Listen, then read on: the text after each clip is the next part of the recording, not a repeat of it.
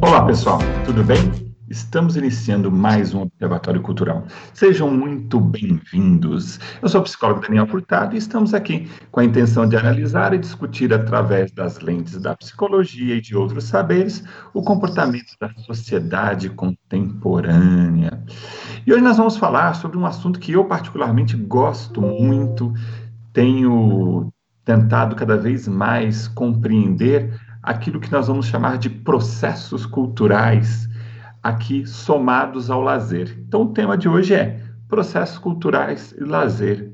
Vou receber aqui um amigo de longas datas, professor universitário, professor doutor universitário, Flávio Martins e Nascimento, que é turismólogo de formação inicial, mas tem o mestrado em comunicação e cultura, foco nos estudos de lazer e no tempo livre. E hoje é um, tem um, uma característica também que é um cara que saiu para o mundo, saiu para entender outras culturas, foi vivenciar outras experiências.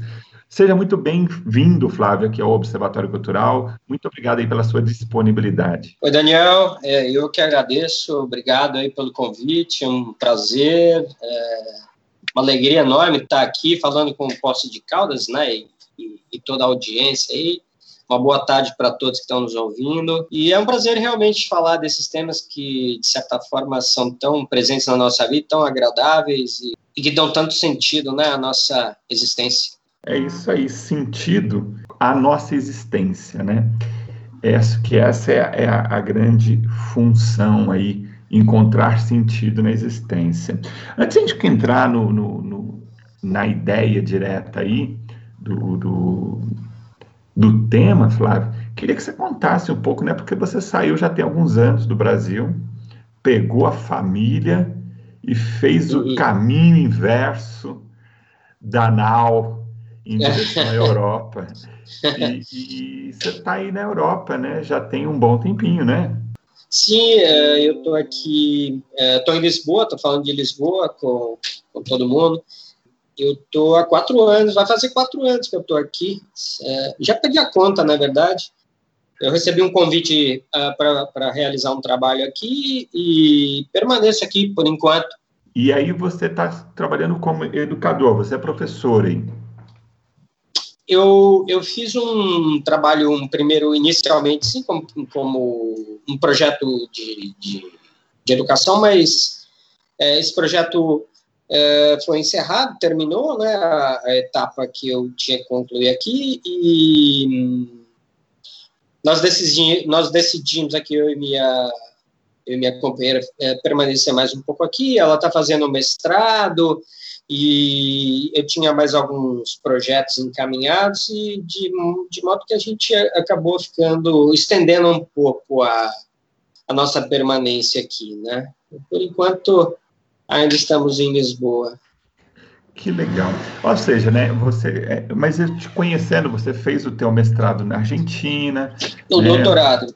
O doutorado, né, o doutorado Isso. na Argentina.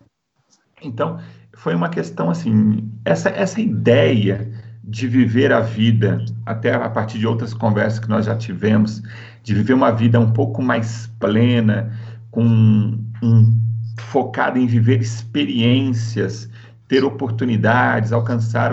Isso sempre fez parte do não só da tua vida, mas também dos seus estudos, né? Por isso Sim. que é a, a, ideia, e eu trago a ideia de processo cultural, porque é aí que a gente vai se formando, vai amadurecendo, amadurecendo quem a gente é como indivíduo. Conta um pouco dessa trajetória para gente. Ufa, bom, eu vou, vou resumir, ok? É... Bom, eu, na verdade, me formei em turismo uh, em São Paulo, né? Eu, eu, eu sou de São Paulo, me formei em turismo e desde a época da minha, desde a época da minha graduação, é, dentro do curso de turismo existe a, a área de estudos do lazer e da cultura também, foram duas áreas que que me apaixonaram logo de cara, né? E eu de certa forma é, comecei a ler muito a respeito e a estudar. Quando eu me formei na graduação, eu fui trabalhar, fui para o mercado e eu não fui para a área de turismo, eu fui para a publicidade. É, era uma época, os anos Collor de Mello, a vida estava meio difícil, não havia muitos trabalhos e eu, eu, eu consegui trabalhar é, na promoção e, e, dali entrei na promoção, né, é, promoção dentro da área de marketing, e dali eu, eu consegui abrir um caminho na publicidade, mas esse foi um, período da minha vida que, de certa forma, foi um interstício, né, é, e nesse meio tempo eu continuei lendo muito sobre cultura, porque sempre foi uma área que me interessou, mas em um determinado momento eu resolvi, eu queria mudar de vida, não, não me agradava o que eu fazia. E os amigos me falavam: ah, você tem que ir para a área acadêmica, é, você tem muito perfil. E então isso me, me de repente foi um estalo e eu comecei a procurar caminhos para entrar na área acadêmica, como é que eu fazia. É, e eu descobri que eu precisava, já tinha uma especialização na, nessa altura, mas um, um mestrado era muito bem-vindo para entrar na área acadêmica. Então, eu, eu acabei de fazer um curso de ciência da informação na, na PUC Campinas, e ali conheci muitas pessoas, e um grande amigo, uh, o Hugo, aí de Poços de Caldas, o Hugo Pontes, estava é, fazendo mestrado comigo me convidou é, ele me disse, olha, o curso de turismo está sendo reestruturado na PUC Minas, na, na PUC lá em Poços, se você quiser me deixar o seu currículo, aliás, um grande abraço, se o Hugo nos estiver ouvindo, um abraço carinhoso, é, e ele, então, levou meu currículo e acabei indo trabalhar na PUC em Poços de Caldas, onde eu fiquei por 10 anos, né? É, o fato, assim, que eu eu, eu, comecei a trabalhar muito cedo na vida e sempre trabalhei, estudei, trabalhei, estudei é, concomitantemente, não é? E eu queria experimentar uma vida de estudante, pelo menos um período da minha vida. E quando por acaso surgiu o convite para fazer o doutorado na Universidade de Buenos Aires, eu, eu já estava num processo bastante é, puxado, a PUC a gente sempre trabalhou muito na PUC, né? E eu estava um pouco cansado, é, eu não pensei muito, fui para lá, conversei com as pessoas, meu grande René Correia, nosso coordenador na, naquela época, e acabei de fazer meu doutorado em Buenos Aires, fiquei por lá dois anos, e foi uma experiência realmente é, foi muito rica, né, do ponto de vista Uh, de você vivenciar uma outra cultura, de você estar em outro país, de você experimentar outras coisas, de você conseguir enxergar o mundo através de uma outra perspectiva, né? E, e, e portanto, fiquei lá esse, esse, esse período, depois voltei para São Paulo, é, e em 2014 2014, 2015, eu fui convidado para começar um, um, trabalho em São Paulo. Eu, eu é, desenvolvi essa primeira etapa desse trabalho e entreguei para as pessoas que me haviam contratado. E aí esse mesmo grupo me fez uma proposta para vir para Lisboa, né? E já era uma época é, que eu estava querendo mudar um pouco a minha vida, dar uma chacoalhada e de fato vim para Lisboa, onde me encontro neste momento. Show de bola, ou seja, né? Boas experiências. Eu gosto de dizer né, que a vida é uma sequência de desdobramentos, né? Que a vida vai fazendo convites, né? E a gente vai aceitando ou não, vamos fazendo escolhas, né? E isso eu vou chamando de processo cultural e histórico, né? Nós somos resultados desse processo cultural e Com histórico. Certeza. E, e quando é, é eu converso com uma pessoa, eu entendo, né, que aquele indivíduo, ele não é só aquele momento presente, ele é resultado dessa história, dessa cultura, né? Mas tem alguns indivíduos que acabam tendo histórias interessantes, né, que fazem, conseguem fazer uns feitos em que ela se desloca da normalidade. E eu considero um pouco que você acabou saindo um pouco da normalidade, né? Porque muita gente fala de viver na Europa, muita gente fala de fazer doutorado ou mestrado fora, mas entre falar e fazer há uma distância bem grande, né? E, e, e, especialmente que você foi fazer isso em áreas que eu não sei, eu, agora eu queria um pouco a tua opinião, né, até é, em relação, né, a questão de cultura que não é tão valorizado, o lazer não é o centro da normalidade das pessoas, né, um, um, um gerenciamento do tempo não é um gerenciamento do tempo para a pessoa viver com mais qualidade de vida, é sempre um gerenciamento de tempo para ter mais produtividade. O lazer acontece depois do tempo do trabalho. A gente tem uma cultura que alimenta a produção. Como é que hoje você percebe isso? Se, e como é que era? Como é que está? Como é que você vê até um futuro? Será que a gente está conseguindo enxergar até com esse momento de confinamento que a gente está passando, essa necessidade do voltar-se para si mesmo e valorizar outras coisas, outras relações na vida? Ufa, bom, são várias questões, né? É... é, bom, eu contando um pouco minha experiência, assim, é, parece um, um, um, um, um romanceamento, vamos dizer assim, da, da minha história. É, é de fato, é, eu me sinto privilegiado em muitos sentidos, mas tem muitos percalços aí que contribuíram para minhas decisões também, né? Quer dizer, eu vim para, por exemplo, eu vim para Lisboa no momento em que é, essa crise que o mundo vive hoje, eu sempre falo para os amigos, olha, eu vivi com antecedência, porque eu, eu passei por uma experiência, por um, um momento da vida de crises sucessivas, né?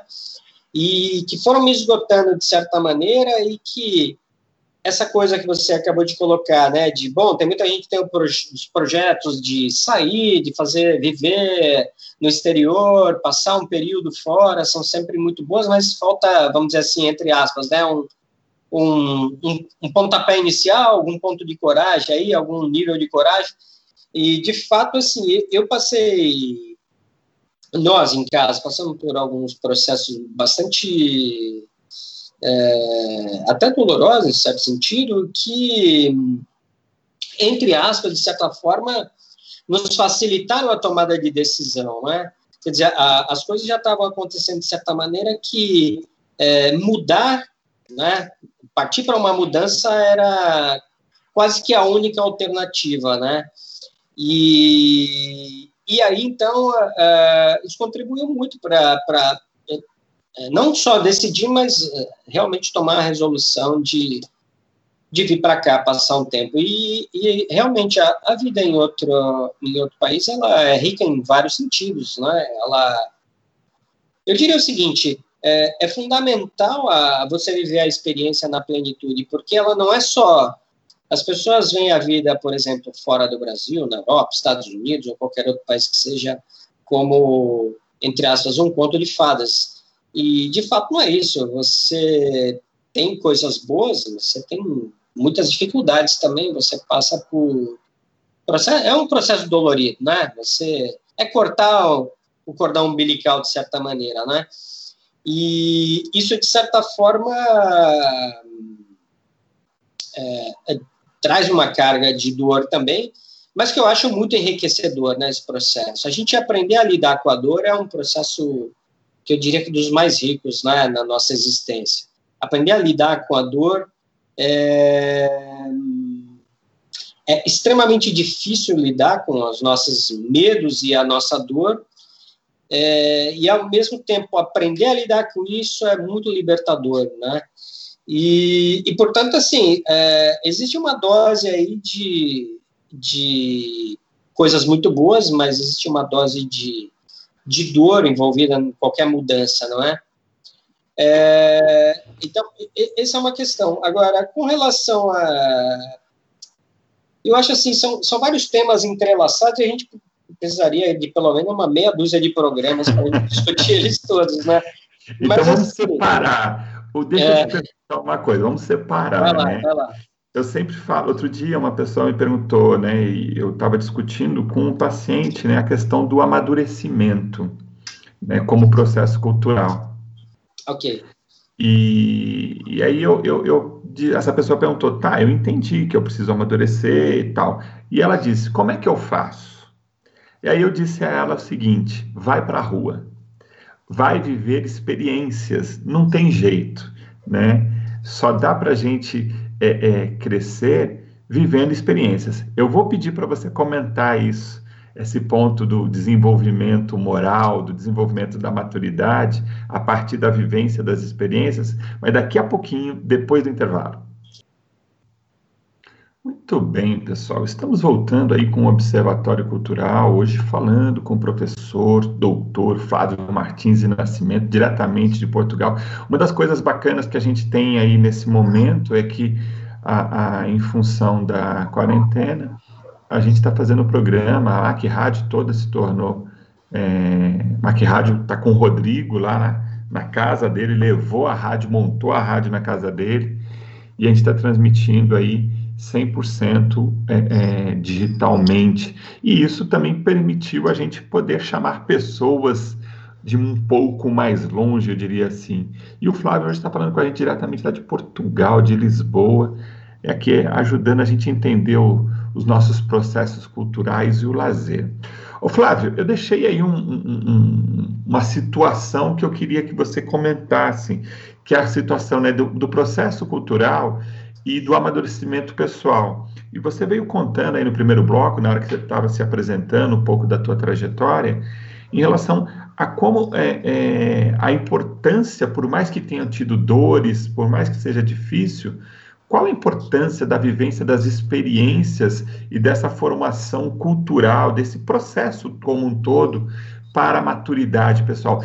Altera de verdade? É, é você se sente cada vez mais preparado ou é a mesma coisa sempre? Olha, eu, assim, por experiência própria, é difícil a gente falar da gente mesmo, né?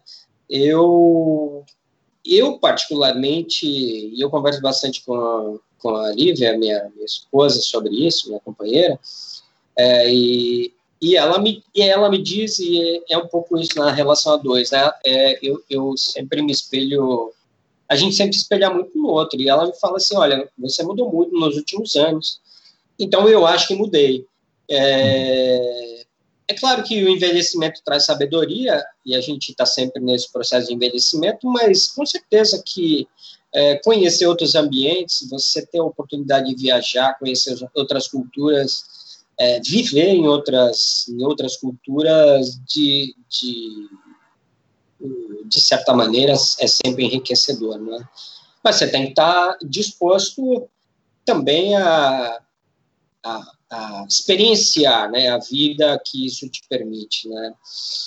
Eu sempre digo assim, sempre falei muito com os alunos a esse respeito, né? A gente vive muito nessa, a gente vive muito escravo de dois comportamentos que eu digo que são básicos, né? É, ou de duas linhas de conduta que eu considero que são básicas. A gente está sempre à procura do prazer e sempre tentando evitar a dor, né? E a gente meio que baliza a vida nesse sentido, né? É, de certa forma, forçando muito para um prazer, sempre um prazer imediato, né? Cada vez mais imediato. Isso é um pouco uma característica dessa nossa nossa vida pós-moderna, né? É, de satisfazer essa nossa criança interna muito é, muito assoberbadamente, muito rapidamente, muito imediatamente e evitar, é, por outro lado, o mínimo sofrimento, né? É um hábito bastante infantilizado da nossa parte, né? E, e cá entre nós, uh, essa, essa quebrar isso é muito difícil, né? E se você me perguntar assim, ah, é, e como é que faz para como é que faz para a gente mudar, né? Eu acho que perceber um pouco isso, né? Que a gente vive dentro dessa, né, aí dentro dessas duas linhas, é, dentro dessas, desses dois extremos, é, é um começo, é um primeiro passo. O segundo passo é realmente se esforçar para aceitar a vida como ela é, né, na sua inteireza, né? É, a dor faz parte do processo e a gente resiste muito em não sentir dor e acho que é até paradoxal porque à medida em que você resiste à dor é, é mais dolorido ainda, né? É mais doloroso uhum. porque você além de não encarar, além de não receber aquilo que a vida está te dando como uma experiência ou uma oportunidade de aprendizado, você resiste e, portanto, você prolonga, às vezes, uma coisa que poderia ser rápida, né? Tem um, tem um amigo meu que tem uma fala que eu gosto, que é mais ou menos o seguinte: quando a ansiedade vem, quando a depressão vem, não tenta rejeitá-la, abraça ela e conversa com ela, né? Exato. Então, vem cá, ansiedade, por que, que você está aqui? O que, que você quer de mim, né? Tristeza, o que, que você quer desse momento? O que, que você quer me ensinar? Né? Então, eu acho que é um pouco disso que você está falando. Eu acho que é, é aprender é, a ver a vida com os altos e baixos. Eu tenho falado frequentemente né, que eu sou muito contrário a uma coisa que tenho dado o nome de ditadura da felicidade, como se nós tivéssemos que ser felizes o tempo todo. Uhum. E, e, até no, nos momentos de dor, as pessoas vêm com, com boa intenção, a maior parte das vezes, né? Claro. Ah, vai passar, vai dar tudo certo. Não, não, não, não vai passar agora. Eu sei que vai passar, mas agora está doendo, né? Eu tô com a uhum. dor neste momento, né? Exato. Então, eu acho que o equilíbrio emocional, e que eu acho que é uma, uma, uma sabedoria, é a gente aprender a, a, lidar e entender os percalços da vida. A vida é uma, é uma grande navegação em mar aberto, é a metáfora que eu gosto. E, e tem horas, né? Lembrando até que um dia, no, uns 15 anos atrás, você me fez uma logomarca ainda nos teus. Quando você ainda tinha um resquício de, de, um de, de marketing, você fez um, um, logo para a consultoria que era um barquinho. E, ou seja, essa metáfora do barco, para mim, ela, na, eu carrego para a minha vida, porque vão ter tempestades, é inevitável. Né? Assim é vai ter tempo bom, vai ter pancadaria, não tem jeito, né? E eu acho que o processo que é, é do amadurecimento e que é parte desse processo cultural, de onde você está inserido, você vai se alimentando é, de informações, você vai se alimentando de, de, de experiências, de que aí junto com a idade, aquilo que você chamou de eu não gosto muito de pensar que a gente simplesmente por ficar mais velho fica inteligente, porque tem gente ficando mais é. velho e não está ficando, não tá ficando com sabedoria, não. Precisa ter um comportamento bastante infantilizado. Mas, enfim, mas a gente vai aprendendo outras coisas. Uma coisa que, é, pegando um gancho aqui, que eu queria que você comentasse, porque é tua área de estudo, Flávio, que é essa ideia do lazer. Por que, que é tão difícil para as pessoas é, incorporarem o lazer como parte essencial e fundamental da nossa existência e que o lazer não pode ser só no final de semana ou só a cada 12, ao final de 11 meses tira férias, aí, aí tem a felicidade por 10, 15 dias e depois encontra num trabalho. Eu acho que isso tem já mudado, mas eu queria ouvir um pouco do ponto de vista técnico mesmo, né? O, o, o que, por que, que o lazer é tão difícil se a gente sabe que ele é essencial para a nossa vida? Ufa, bom, é, eu vou tentar ser breve também, porque essa é uma explanação é, bastante alongada aí, são vários conceitos, são várias, são várias é, questões aí dentro de uma, mas eu diria assim, em, em princípio, não é? é? o próprio, a, própria, a própria questão do lazer, é, ela foi construída na sociedade como uma coisa oposta ao trabalho, né? Então, assim, o termo lazer vem do, vem do latim licere, que quer dizer estar liberado de, liberado do teu tempo de ocupação, do teu trabalho, né? Assim como o ócio é o contrário de negócio, né? De um ponto de vista é, sobre a perspectiva dos romanos, dos romanos, o, o, o, o negócio, né, nega ócio é que era negativo, né?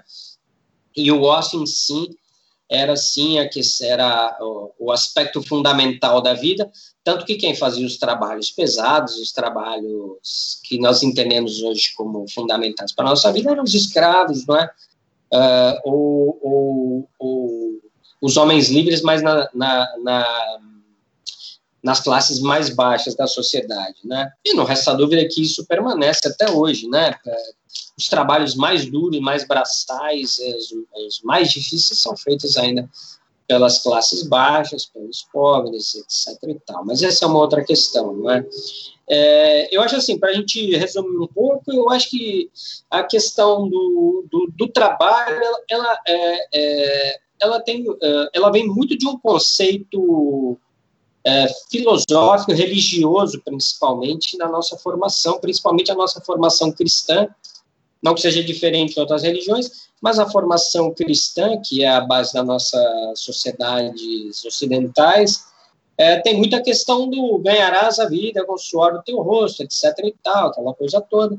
Não que isso não seja importante, o trabalho ele é definidor de muitos aspectos da nossa vida, mas não deveria ser o único, não é?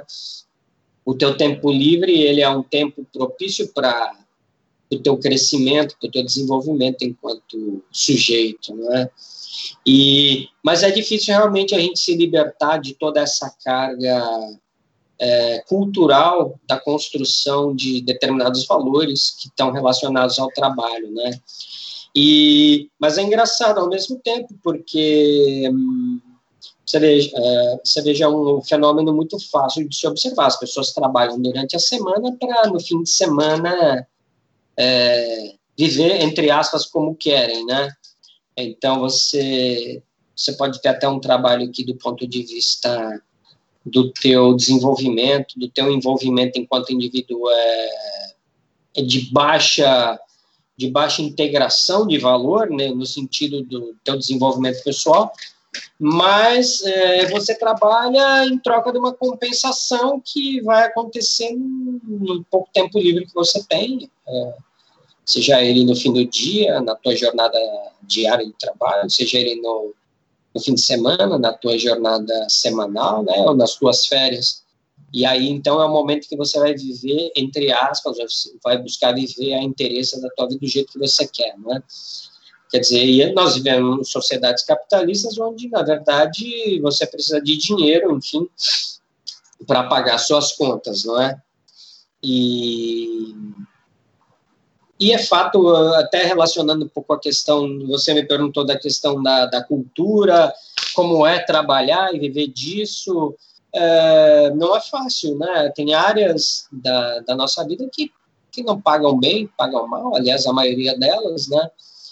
E às vezes você é obrigado a trocar suas aspirações, aquilo que a tua alma clama, né? Enquanto enquanto sujeito, enquanto indivíduo, é, por um trabalho que é, te permita viver, pagar as contas, etc. e tal, e na esperança de que você, no teu tempo livre, que é cada vez menor, infelizmente, né? A gente entrava numa é, no começo dos anos 2000, a, a, perspectiva é que a gente entrava num período de libertador, entre aspas, né, em que o trabalho, de certa forma, é, e a jornada de trabalho ia ser um pouco mais comprimida e haveria um, mais tempo disponível para a gente fazer o que realmente nos move enquanto enquanto indivíduos, né, ou pelo menos a maioria de nós, e, e acontece que a coisa desandou, né? Hoje a gente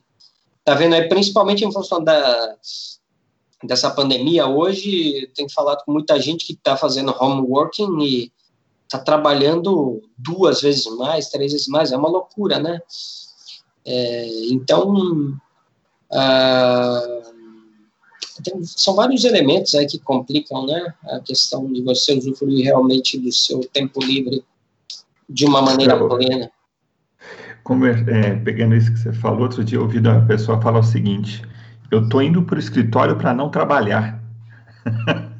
Pois é, pois é. Porque ficar em casa você tem um aumento é, de outras atividades, né? Eu acho que tem outros elementos que a gente precisa considerar. Eu estudava outro dia a, a questão do por que, que as pessoas no home office estão se sentindo tão cansadas.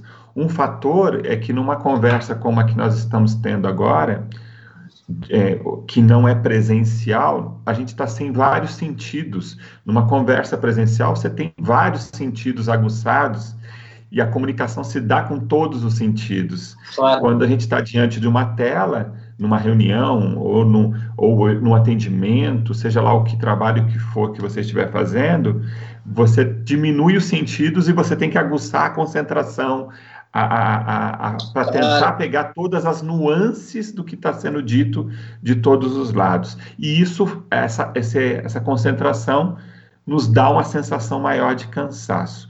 A gente vai precisar ir para o intervalo e a gente volta já já. Muito bem, pessoal. Estamos voltando aí com o Observatório Cultural. Hoje recebendo meu amigo Flávio Martins de Nascimento, diretamente lá de Lisboa, em Portugal, ajudando a gente a compreender um pouco questões relacionadas aos nossos processos culturais, ao lazer, ao tempo do ócio, enfim, aquilo que é, é, são temas que eu falo, Flávio, que a gente não tem muito o costume de conversar a respeito no dia a dia, né? A gente está sempre falando sobre negócio, sobre produção, sobre como ganhar dinheiro, né? Mas a gente não fala do tempo livre, né? Do nosso ócio. Ou, ou estou enganado? Tem um, um, uma certa limitação desses temas no nosso cotidiano. Sim. É, é interessante, né? Na verdade, eu, eu acho que é o seguinte: a gente está sempre falando sobre trabalho e essas coisas, sobre a produtividade, sobre produzir, sobre sobrevivência, etc. e tal. Mas a gente fala com brilho nos olhos sobre aquelas pequenas coisas que dão prazer, que dão sentido à nossa existência, né? É, e você, você fez uma questão no final do outro bloco que eu, eu até queria comentar, porque eu estou por acaso. Eu acabei de, acabei de baixar aqui, eu comprei um livro. Eu estou lendo que nem um condenado agora, né? Sempre muito, mas agora, então, nesses tempos é, encerrados em casa. Eu tenho um, um, filósofo coreano que é um professor em, na Alemanha, o Byung-Chul Han, não sei se você conhece. Já ouvi é, falar, mas é, não tenho contato. Acho ele fantástico. Ele acabou de lançar um livro chama hum, é, como é que está em espanhol? Saiu em espanhol agora. Eu acabei de comprar, eu li a, uma resenha e, e, vou ler agora. La desaparición de los rituales, é, o desaparecimento dos rituais. E ele fala muito dessa coisa da linguagem, é, como essa questão da, dessa nossa esses, bom ele está usando o momento presente para fazer as suas observações filosóficas né? E ele está falando muito da questão da dessa nossa vida virtual não é?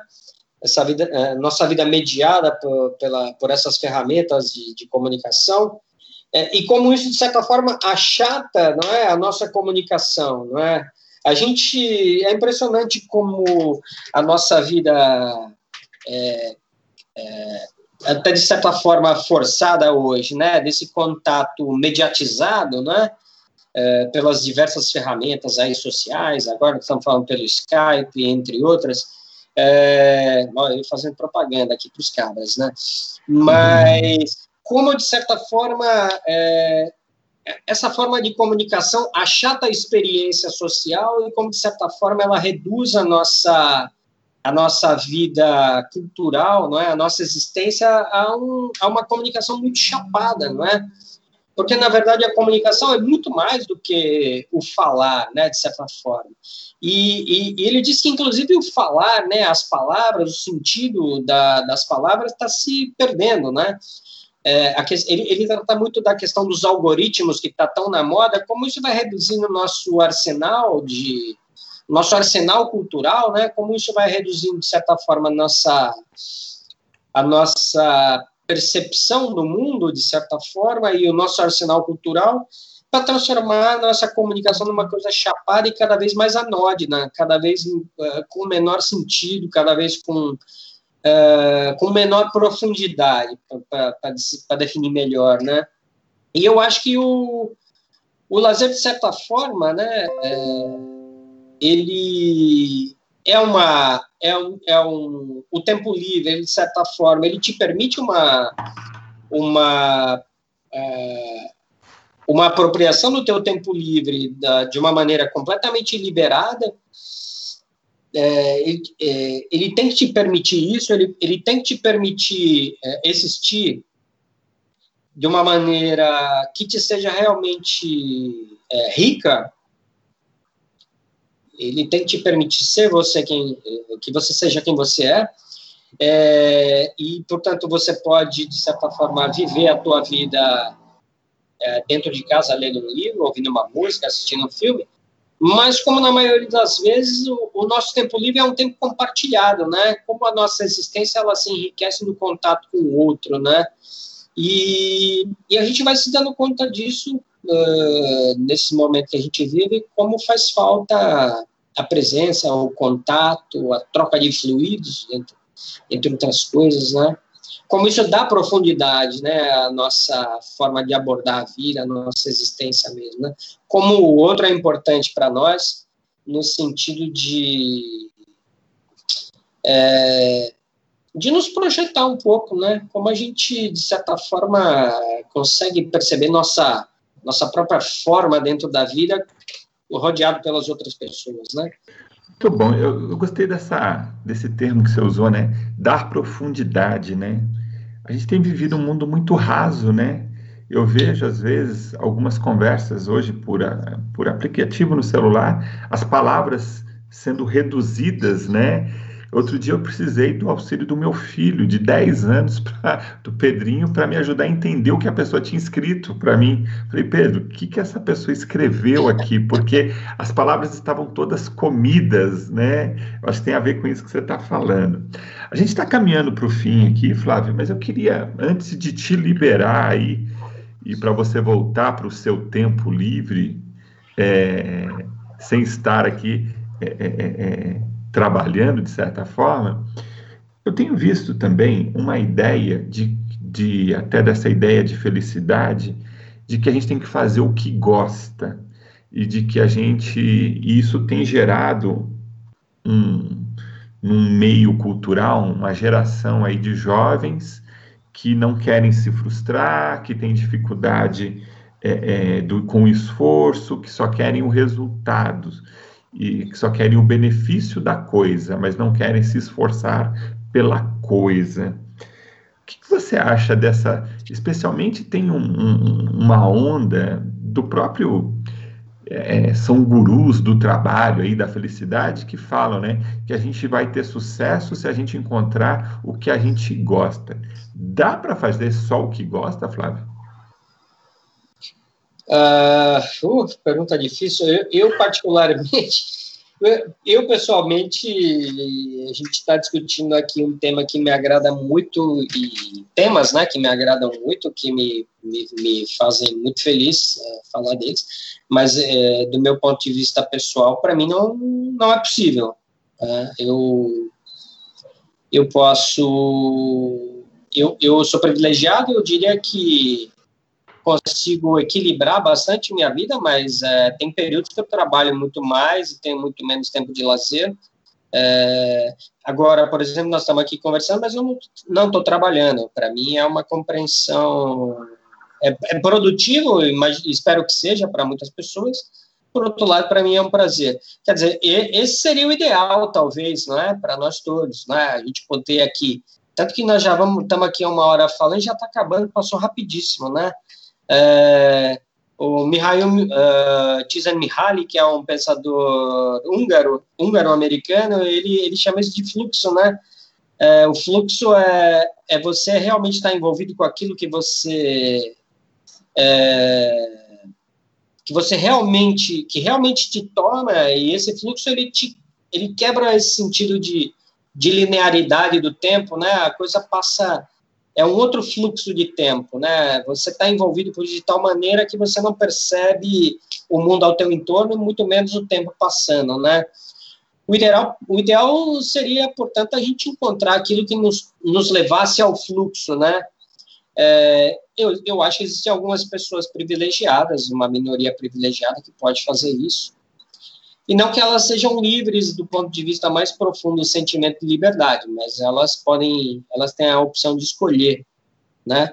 Agora, não é fácil e não, não acho que seja inatingível, mas, mas acho que é um caminho, uma construção aí, alcançar pelo menos esse equilíbrio, não é? E não quero, não, nem pretendo me arrogar aqui e dizer para as pessoas como é que elas podem fazer isso, como é que elas podem atingir isso. É muito pessoal e cada vida é, carrega aí sua fa seu fardo, né, de, de dificuldades e tudo mais. De certa forma, eu acho que encontrar aquilo que te preencha, não, estamos nem falando em termos de prazer, e não estamos nem falando em termos de felicidade, porque acho que essa busca incessante pela felicidade também acaba escravizando, né? Mas realmente é, buscar aquilo que dá sentido à sua vida e que te faz se sentir vivo é, é uma boa, é um bom começo, não é? é se você puder permear a tua existência com esses momentos, ele, é, mesmo que sejam pequenos momentos, eu acho que eles vão, de certa forma, te dando, vão preenchendo sua vida e vão te tornando a vida menos, uh, mais leve, mais fluida, né? Vão, vão te permitindo é, aspirar aquilo que você, ou pelo menos vão, vão te permitindo seguir adiante em busca da, da menos um fardo um pouco mais leve na, na jornada, né, que é essa nossa existência, né? É, é uma, pelo menos, né, você, quando os momentos mais pesados chegarem, a gente teve uma leveza para lidar com eles, né? Então, eu gosto da ideia que sim, precisamos procurar estar num fluxo, num, em atividades que permitam o estado de flow, né? É. Esse fluxo, mas que é inevitável. Vão ter momentos que não vão ser tão agradáveis no trabalho, né? Eu gosto de praticar psicologia, mas tem horas que eu tenho questões burocráticas que eu não gosto de fazer, é né? Se eu perguntar para um jogador de futebol, ele vai dizer que ele gosta de jogar, não de treinar. Então, o, o, bom é entrar no jogo, né?